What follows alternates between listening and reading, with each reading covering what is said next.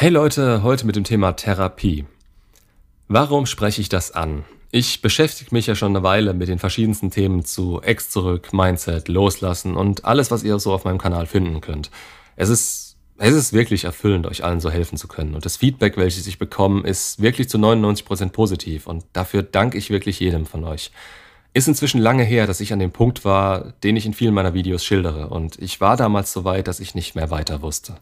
Ich hatte mir schon einen Psychologen rausgesucht und kurz bevor ich mich dazu bekommen habe, zum Hörer zu greifen und einen Termin auszumachen, habe ich meine ersten Videos aufgenommen. Klar, das waren ziemlich tapsige Versuche, wenn man mal aufs komplett erste Video klickt. Sowohl stimmlich aus der Lage von damals heraus, als auch natürlich die Tonqualität. Okay, anders gesagt, ich kann es mir heutzutage gar nicht mehr geben. Unter anderem aber auch, weil ich diesen Menschen von damals zwar verstehe, mich aber inzwischen stark von ihm entfernt und wieder aufgerichtet habe. Ich habe das allein geschafft. Die ganzen Menschen, jetzt mal ausgenommen, die mich positiv beeinflusst haben, mir das Wissen gegeben haben. Coach Mischa, nicht, dass es wieder heißt, ich will ihn nie erwähnen. Rollo Tomassi, Rich Cooper, Orlando Owen, Craig Kenneth, Peter Fram, Masculine Energy, Matteo Diem und eine Menge anderer Menschen, Autoren, Coaches und Psychologen oder eben Leute, die sich stark in die Materie eingearbeitet hatten. Leute in diesem Themen, die in diesem Themenfeld wirklich viel weiter waren als ich eben spezialisiert auf mein zu dem Zeitpunkt größtes Problem. Und da würde ich gern ansetzen. In unserer Gesellschaft ist es leider immer noch sehr verwerflich, wenn jemand eine Therapie macht. Und dabei ist es egal, ob es eine Psychotherapie, Logopädie, Suchttherapie oder sonst was ist. Ich habe oft das Gefühl, die einzige Therapie, die nicht runterfällt, ist die Physiotherapie. Fast jeder hat schon mal irgendeinen Grund, eine Verletzung oder ähnliches, ja, gehabt, bei dem er zum Physiotherapeuten gegangen ist. Und wenn nicht ihr selbst, dann kennt ihr bestimmt jemanden, der das mal gemacht hat. Warum ist jetzt aber die Hemmschwelle so hoch? Ich meine, auch für damals, obwohl ich offen darüber gesprochen habe und das, was ich gemacht habe, immer noch als Eigentherapie bezeichnen würde. Und ich schätze, das liegt daran, dass eine Therapie impliziert, dass irgendwas mit einem nicht stimmt, dass man nicht normal ist oder einem gleich eine psychische Krankheit angedichtet wird. Fakt ist aber, dass eigentlich jeder im Leben mal an einen Punkt kommt, an dem er allein nicht mehr weiterkommt. Das kann psychischer oder gesundheitlicher Natur sein, wie oben genannt, zum Beispiel eine Sportverletzung und man braucht Krankengymnastik, um wieder auf die Beine zu kommen, oder eben eine Psychotherapie, wenn man ein seelisches Problem hat. Und Probleme hat jeder mal im Leben. Es kommt immer irgendwann der Punkt, an dem man nicht mehr weiter weiß. Das Leben stellt uns ständig vor Herausforderungen und es ist keine Schande, wenn man einmal nicht weiterkommt. Gerade wenn man nicht gelernt hat, wie oder wo man ansetzen kann.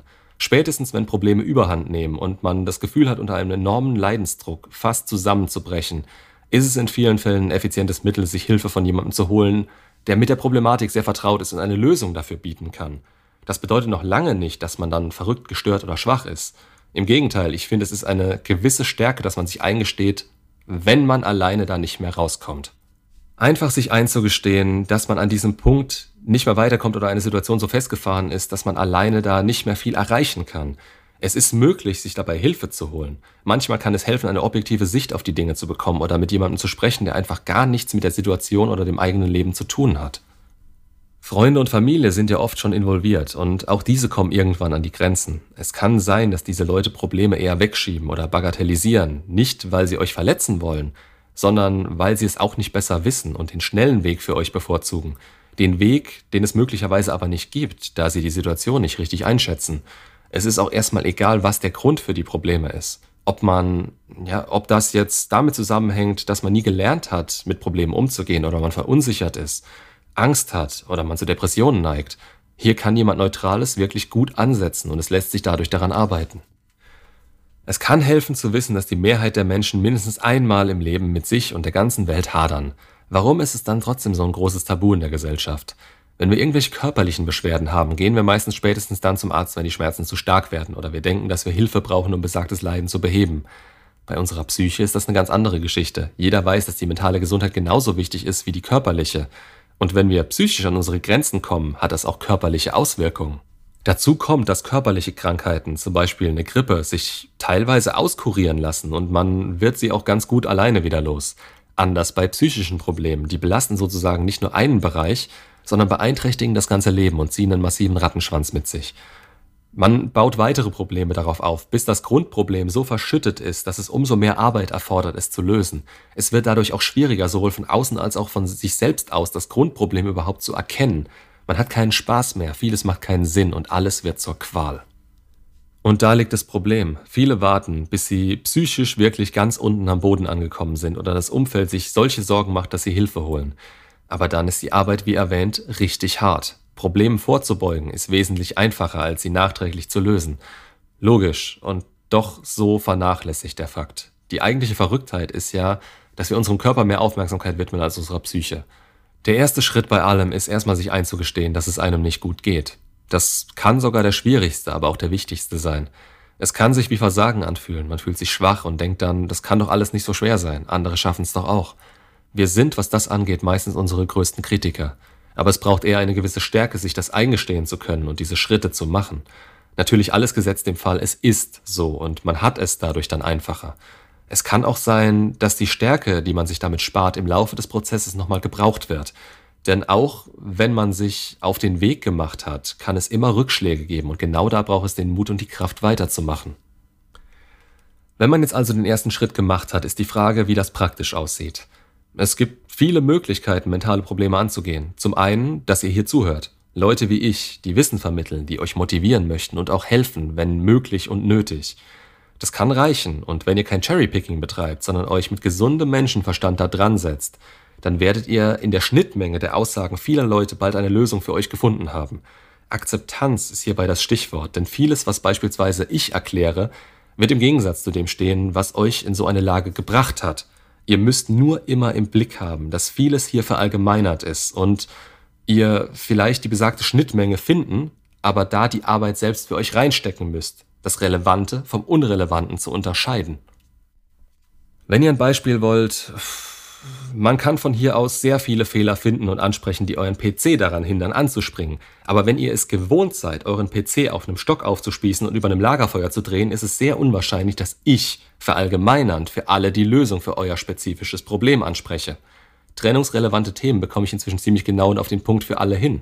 Aber ihr müsst euch die richtigen Videos dafür anschauen. Meistens angefangen bei allem über Anziehung und die Bindungstypen.